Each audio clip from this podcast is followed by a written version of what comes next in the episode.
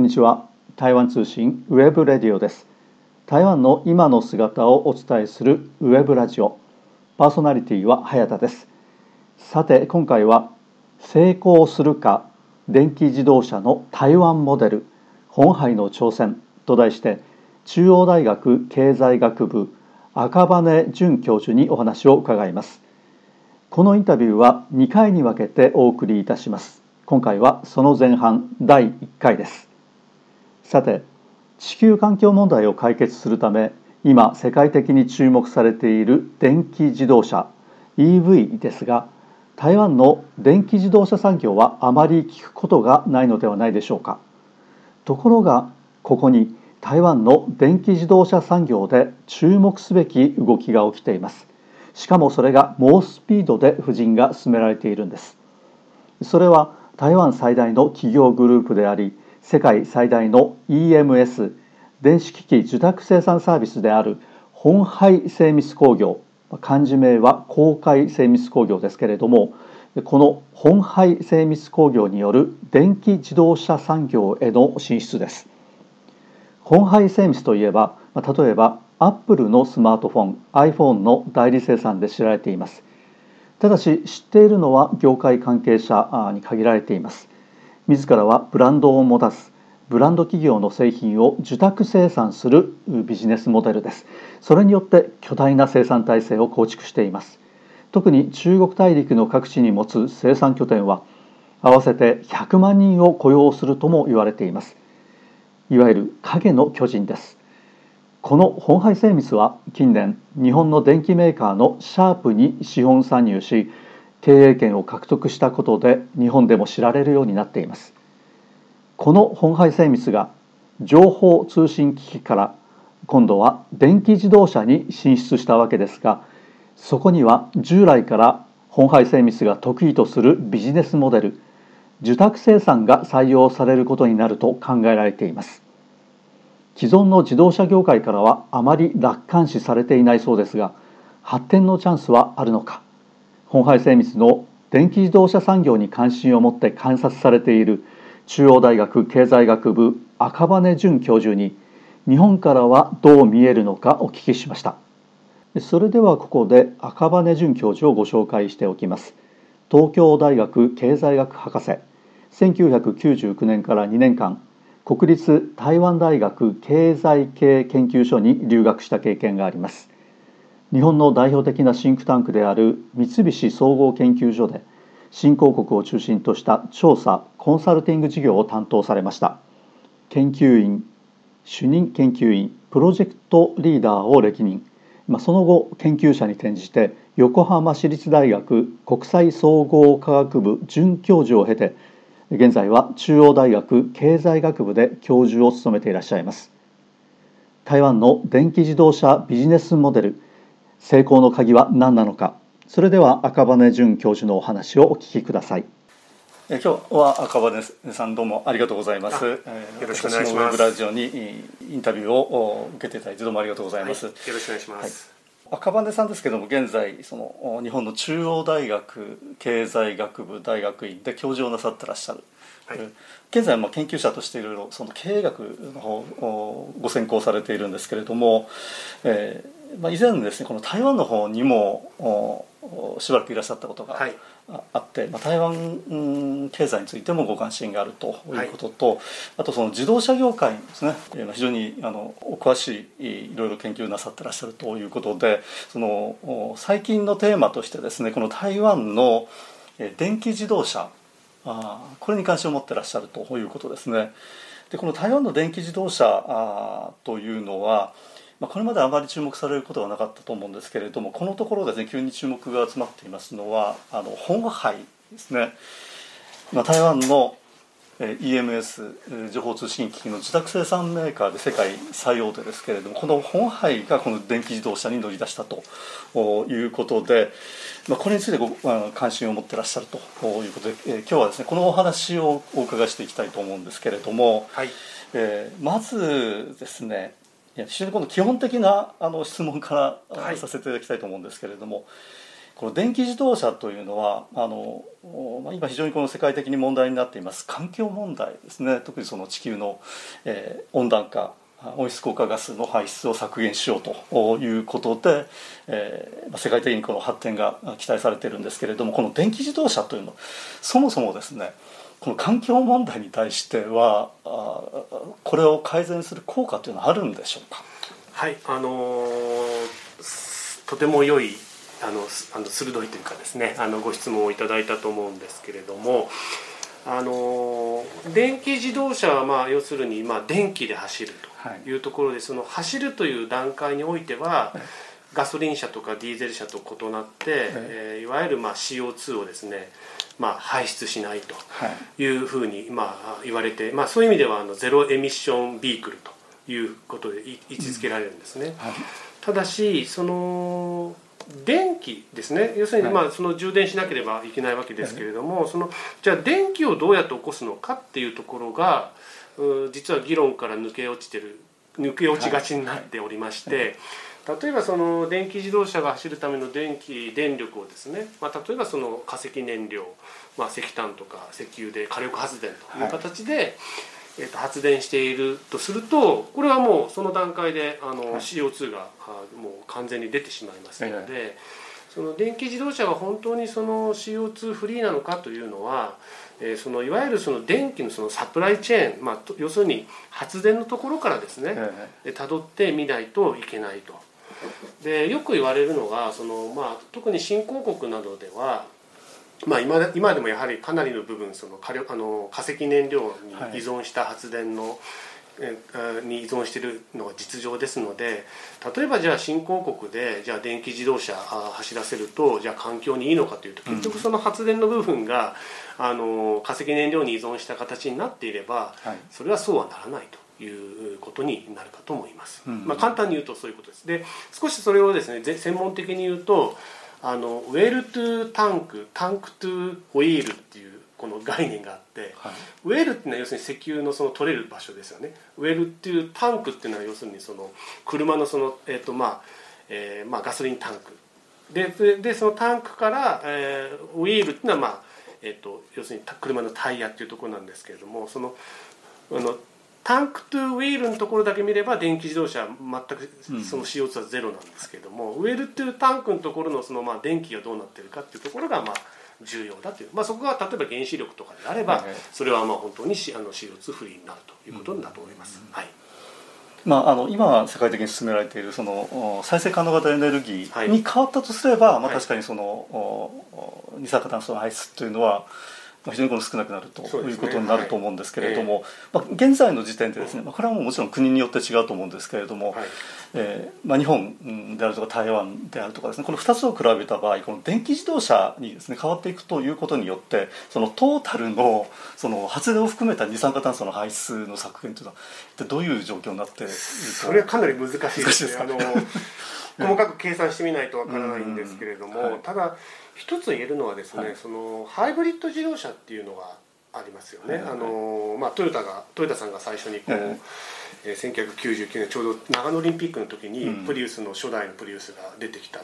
でハイブリッドというのは要するにその、まあ、ハイブリッドという言葉で表されるように要するに、えー、いわゆるその内燃機関のエンジンとモーターが組み合わさったというような形の車なんですけれども、はい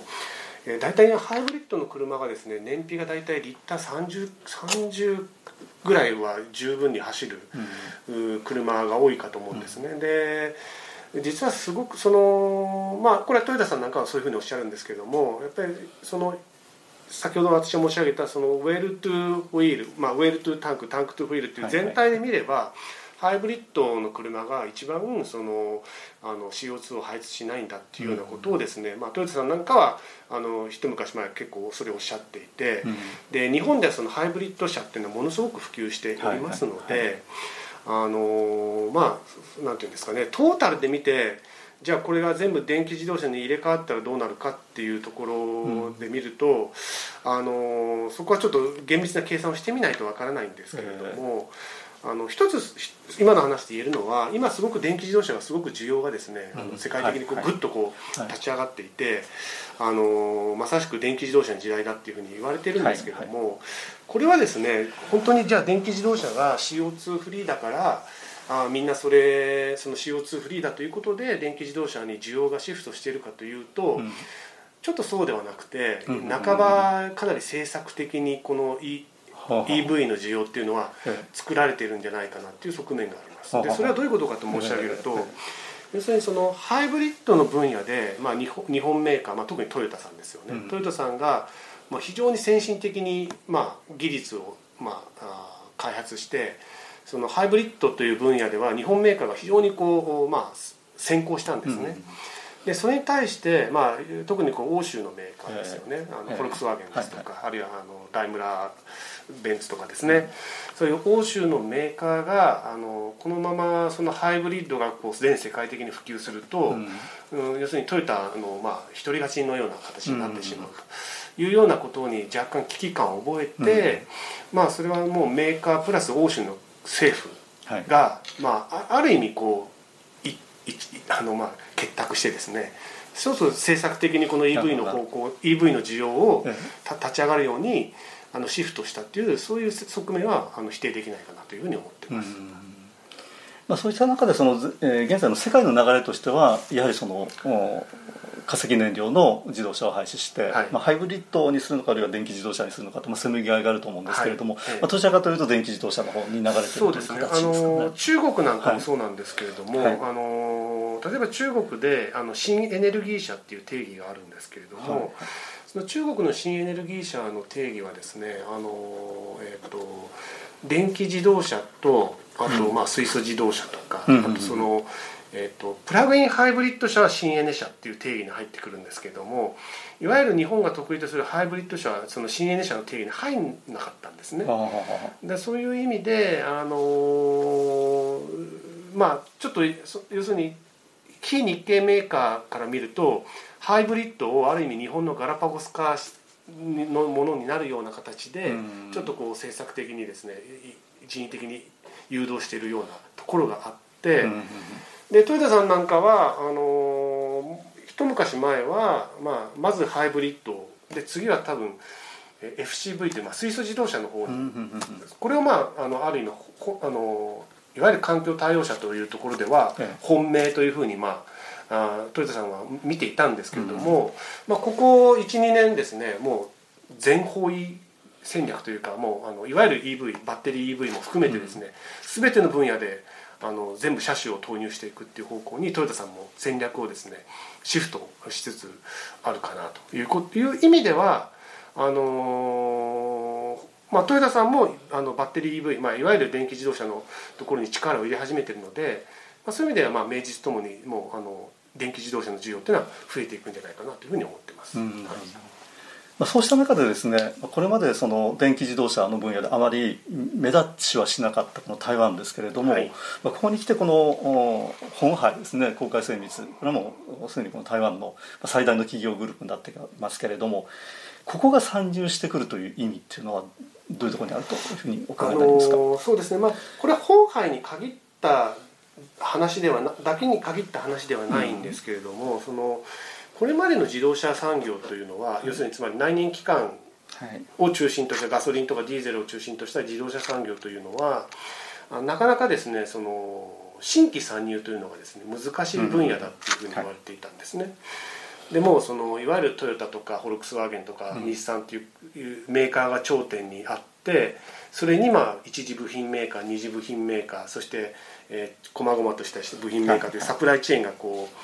綺麗にできているのは自動車産業の特徴で、垂直的に垂直そうですね垂直でまあそこにに系列っていう概念もあるわけなんですけれども、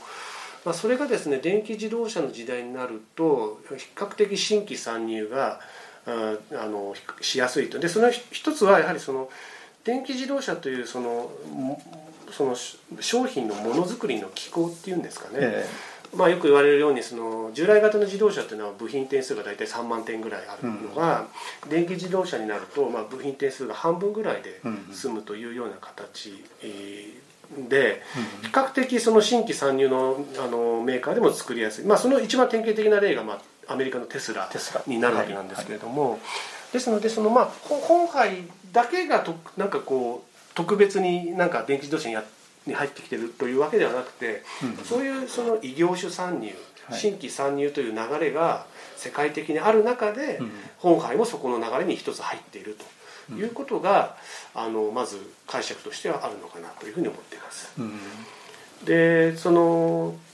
台湾経済っていう視点から、はい。その本杯の参入がどういう意味があるのかというところをちょっと申し上げると、ええ。その台湾にまあ自動車メーカーって結構あるかと思うんですけれども、その基本的に台湾にこれまである自動車、まあ、例えば国税とか、えーユーロンとかですねああいう、まあ、老舗の自動車メーカーは、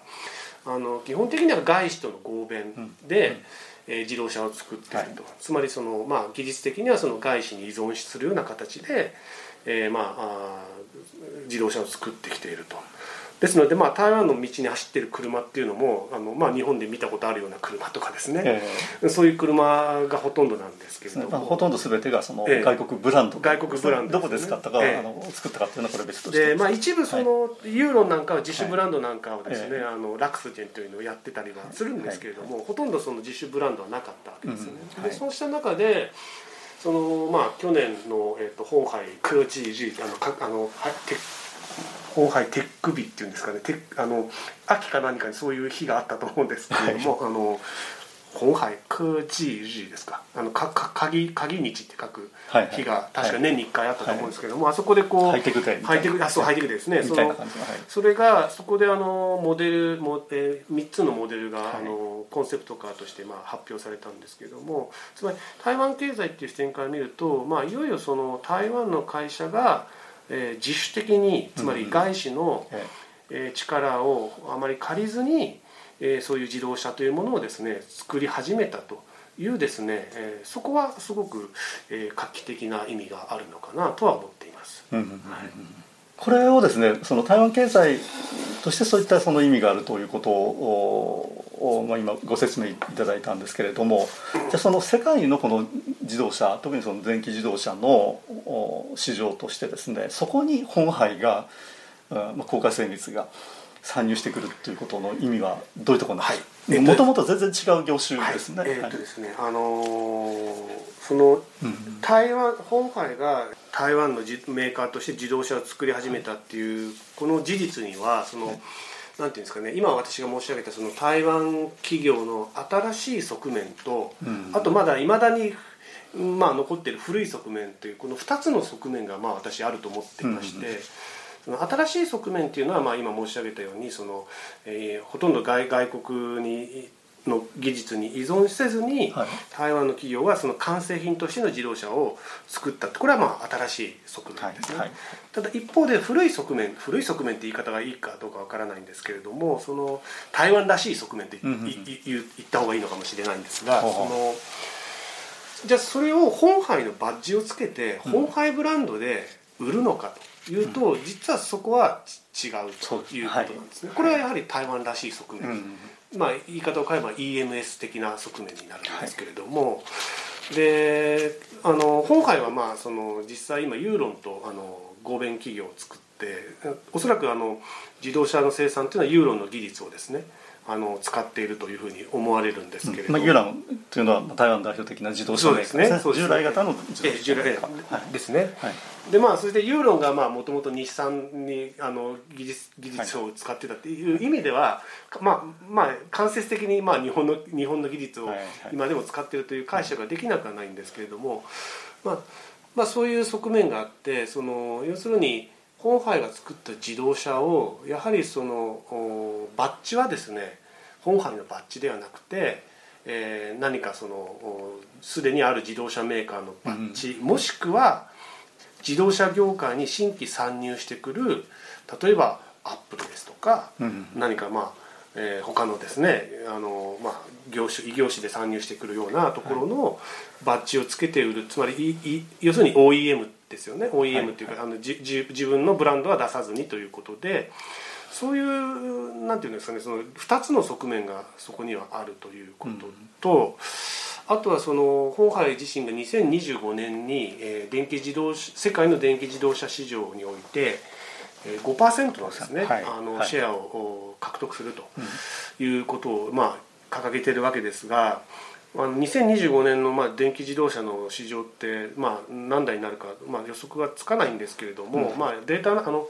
足元のデータとかを見るとですね2021年で大体460万台ぐらいだというふうに、まあ、世界全体でですね、はい、見ていてでこう急速にこう立ち上がっているので、まあ、おそらく1000万台は超えるだろうと。少なく見積もっても1000万台は超えるだろうと。もしかするともっといく可能性も全然あるんですけども。で仮にじゃあ少なく見積もって1000万台だとすると、えー、その5%となると 50, 50万台ですよね。はい、で50万台を本杯が売るとなるとこれは到底ですね台湾の国内台湾の国内の自動車市場っていうのはもうすでに成熟していて大体40万台ぐらいですよね。ですね。はい、ですので、まあ、あの全くあの台湾だけではけるボリュームではない。つまり海外で売っていかなければいけないということで、まあ、そこでやはりその本杯の自動車のなんていうんですかね進化つまり外国市場にどこまで受け入れられるのか。はいそのまあ台湾で売れるのがせいぜい数万台だとすると、まあ、40万台以上は海外で売っていかなきゃいけないっていう、うん、そこでまあその本廃製の自動車がですねどこまで外国のまあユーザーにですね受け入れられるのかっていうのはですね一つ大きなななんでしょう、うん、本廃にとってはですね、うん、まあまあハードルになってくるのかなというふうに思います。うんあのこの本杯の自動車産業へのさんにこの電気自動車ですけれども、まあ、先ほどですねその、えー、電気自動車の場合はこの部品が従来の自動車よりも非常に少なくなるというふうに、まあ、ご説明いただいたんですけれども本杯これまでまあやってきたあ事業というのはまあ、EMS ですねあの情報通信機器の受託生産で、はい、まあ、自分のブランドはあ使わずにその他の会社のブランドを使って、えー、販売すると。で他のブランドのために、まあ、代理生産を行うと、まあ、広い意味での代理生産を行うということだったんですけれどもその時にですねこう本杯がやっている、まあ、現在のあのビジネスモデルというのは、えー、最終的な組み立てですね。でそこに使う部品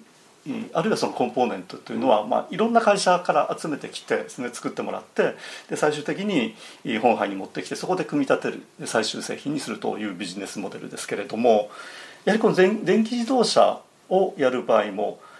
おそらく同じようなですねあのビジネスモデルを採用するのではないかというふうに考えられるんですけれども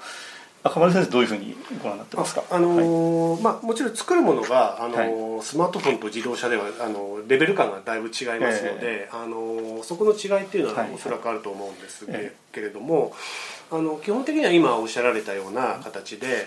やはり今回の一つの強みっていうのはそのいわゆる調達ネットワークだと思うんですよね。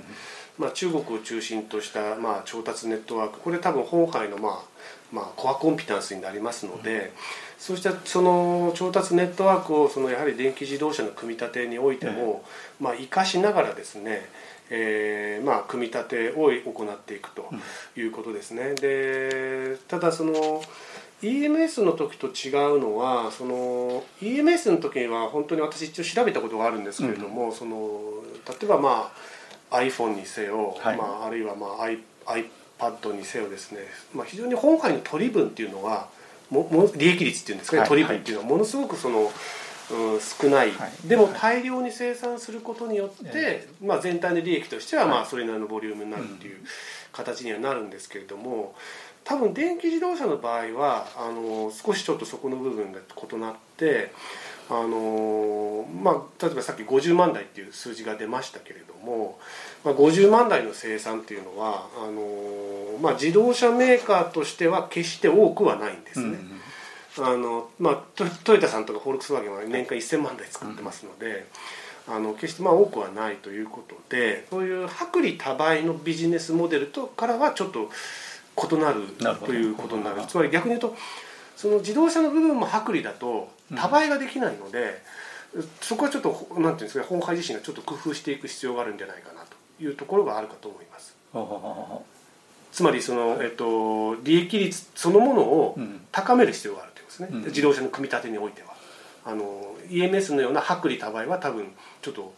成立しづらいビジネスモデルになるかなと思います。以上成功するか電気自動車の台湾モデル本杯の挑戦と題して電気自動車の分野に参入した台湾の本杯精密工業の世界に先駆けた新しいビジネスモデルについて中央大学経済学部赤羽淳教授にお話を伺いました。このインタビューは2回に分けてお送りしています。今回はその前半第1回をお聞きいただきました。次回後半の第2回も続けてお聞きください。パーソナリティは早田でした。それではさようなら。台湾通信ウェブレディオでした。